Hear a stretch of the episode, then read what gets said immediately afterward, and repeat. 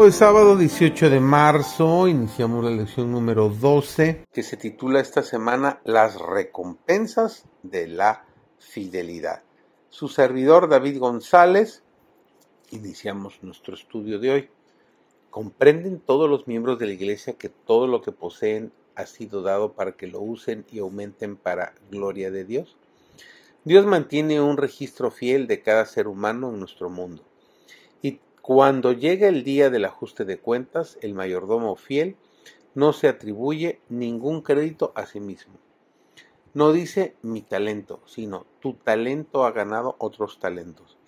Él sabe que sin el capital que le fue confiado no habría podido conseguir ningún aumento. Piensa que al haber cumplido fielmente su responsabilidad como mayordomo, no ha hecho más que cumplir con su deber.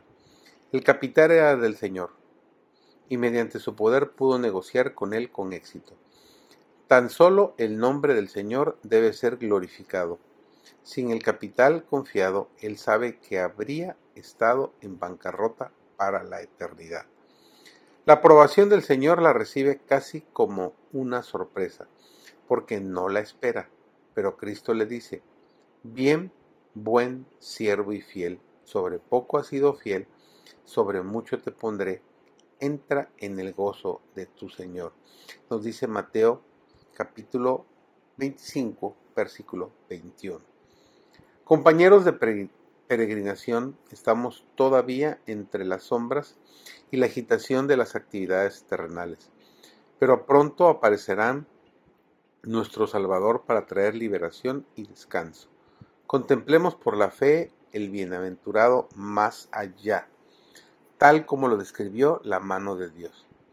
El que murió por los pecados del mundo está abriendo de par en par las puertas del paraíso a todos los que creen en él. Pronto habrá terminado la batalla y se habrá ganado la victoria. Pronto veremos a aquel en quien se cifran nuestras esperanzas de vida eterna. En su presencia las pruebas y los sufrimientos de esta vida resultarán insignificantes de lo que existió antes no habrá memoria, ni más vendrá al pensamiento. No perdáis, pues, vuestra confianza, que tiene grande remuneración de galardón, porque la paciencia os es necesaria, para que habiendo hecho la voluntad de Dios, obtengáis la promesa. Porque aún un poquito, y el que ha de venir, vendrá y no tardará. Israel es salvo, con salud eterna. No os avergonzaréis, ni os afrentaréis por todos los siglos. Nos dice Isaías 65, 17. Vuestra fe en Jesús os brindará fortaleza para el cumplimiento de cada propósito y le dará consistencia a vuestro carácter. Toda vuestra felicidad, vuestra paz, vuestra alegría y vuestro éxito en esta vida dependen de una fe genuina y confiada en Dios. Esta fe os inspirará a obedecer de verdad los mandamientos de Dios. Vuestro conocimiento de Dios y fe en Él es el más poderoso medio de apartaros de toda práctica mala y es el motivo que inspira todo bien.